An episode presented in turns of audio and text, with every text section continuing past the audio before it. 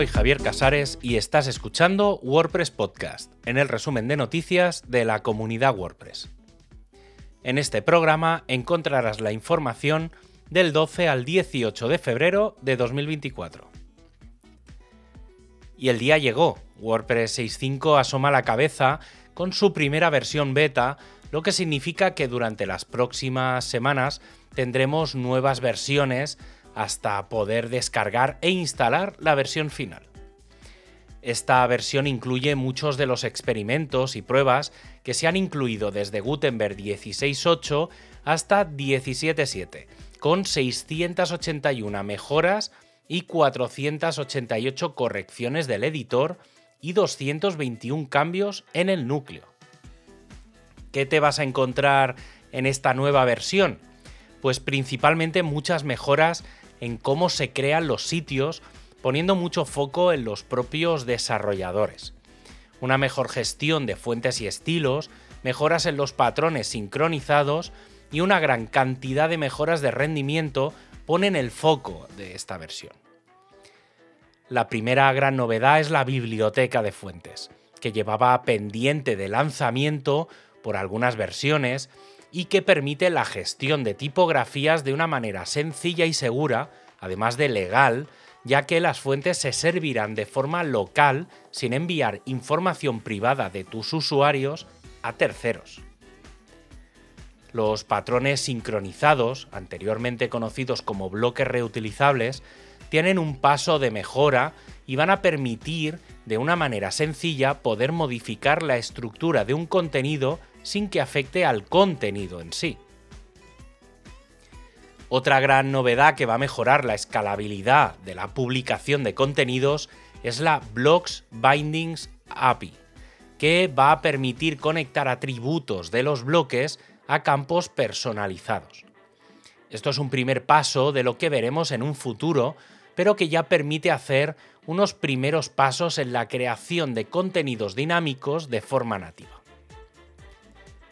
Y hablando de contenidos dinámicos, otro elemento de esos que llegan al núcleo es la Interactivity API, que va a permitir comenzar a crear sitios completamente dinámicos en el frontal con experiencias e interacciones directamente en los bloques.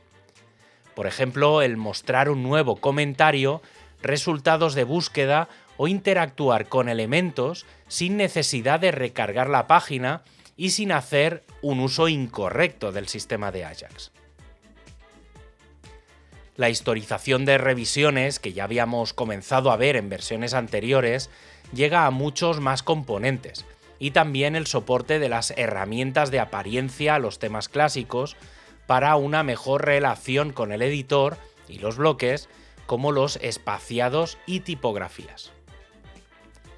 La forma de ver el editor y su uso también mejora con la posibilidad de renombrar bloques, duplicar patrones, usar el botón derecho en la vista de lista y en definitiva consolidar la experiencia del editor de contenido y del editor del sitio, donde también podemos ver ya los nuevos listados en forma de lista o rejilla y su gestión masiva. Y el recién anunciado Plugins Dependencies que permite indicar las dependencias entre plugins para que no se puedan activar o desactivar plugins rompiendo otros, que se une a la ya inclusión del Performance Translations que va a incrementar la velocidad de carga de aquellos sitios que no estén en inglés estadounidense. Probar WordPress también es una forma importante de colaborar. Ahora que tenemos la versión beta ya se puede instalar, probar sobre todo los componentes nuevos y utilizar distintos navegadores, idiomas o tamaños de pantalla. Y si encuentras algún detalle que no cuadre, puedes acudir a los foros o abrir un ticket.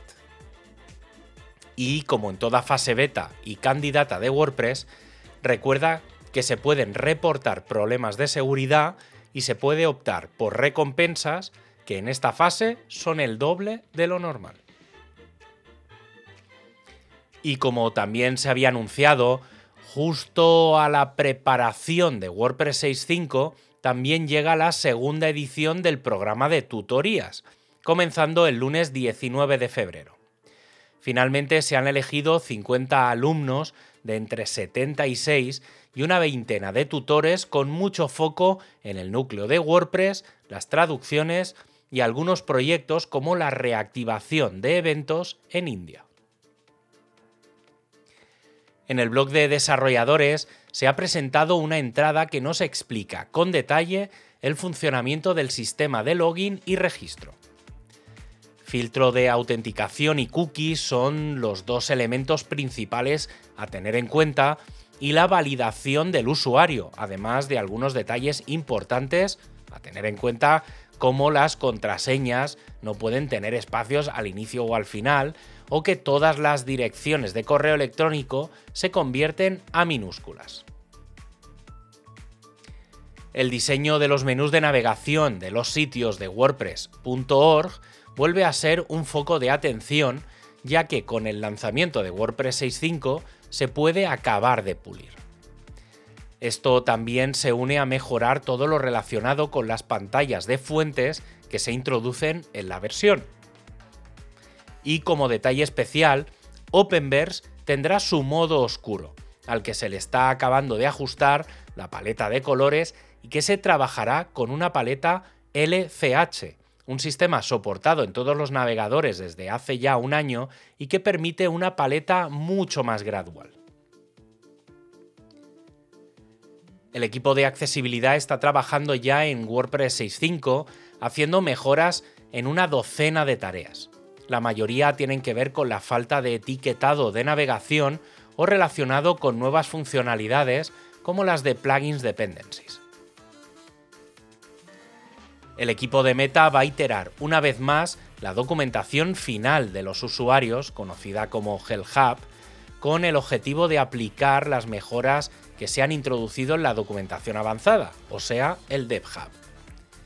Tras la aplicación del primer diseño y del paso a bloques de todo el funcionamiento, se aplicaron algunas mejoras a la parte de documentación avanzada que hacen que su navegación y su uso sea mejor y todos esos pequeños cambios también se van a aplicar en el resto de secciones que afectarán principalmente a la página principal o a mejorar el tema hijo y a estandarizar la tipografía y la gestión del feedback.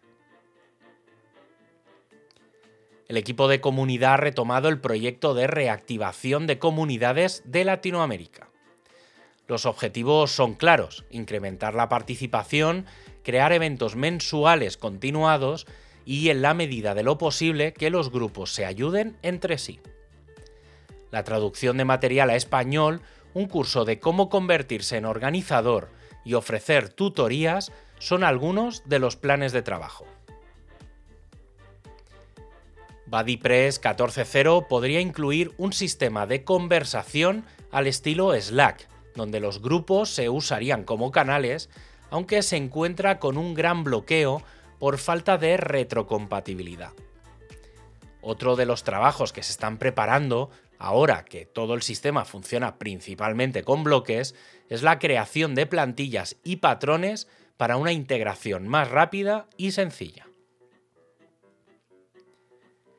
Y en la encuesta anual de 2023, realizada a la comunidad, vemos algunos detalles y tendencias interesantes. Por ejemplo, el uso de Gutenberg como editor principal sigue creciendo hasta el 40% de los usuarios, un 20% sigue usando el editor clásico, un 20% usa ambos indistintamente y un 12% usa un editor diferente, aunque algo menos de la mitad dicen que el nuevo editor dispone de las herramientas que necesitan. Para los usuarios, la decisión de usar WordPress se centra en tres elementos, seguridad, rendimiento y estabilidad, con el foco máximo en ser de código abierto y la disponibilidad de una infinidad de plugins y mucha personalización. Con respecto a la comunidad, la mitad de los usuarios no sabe cómo contribuir, conoce los eventos WordPress o sabe diferenciar entre wordpress.com y wordpress.org. Además, la experiencia de los contribuidores ha empeorado tanto en la recepción a la comunidad como en su reconocimiento. Y para acabar, este podcast se distribuye con licencia Creative Commons. Tienes todos los enlaces para ampliar la información en wordpresspodcast.es o seguir el contenido también en catalán, inglés y francés. Un abrazo y hasta el próximo programa.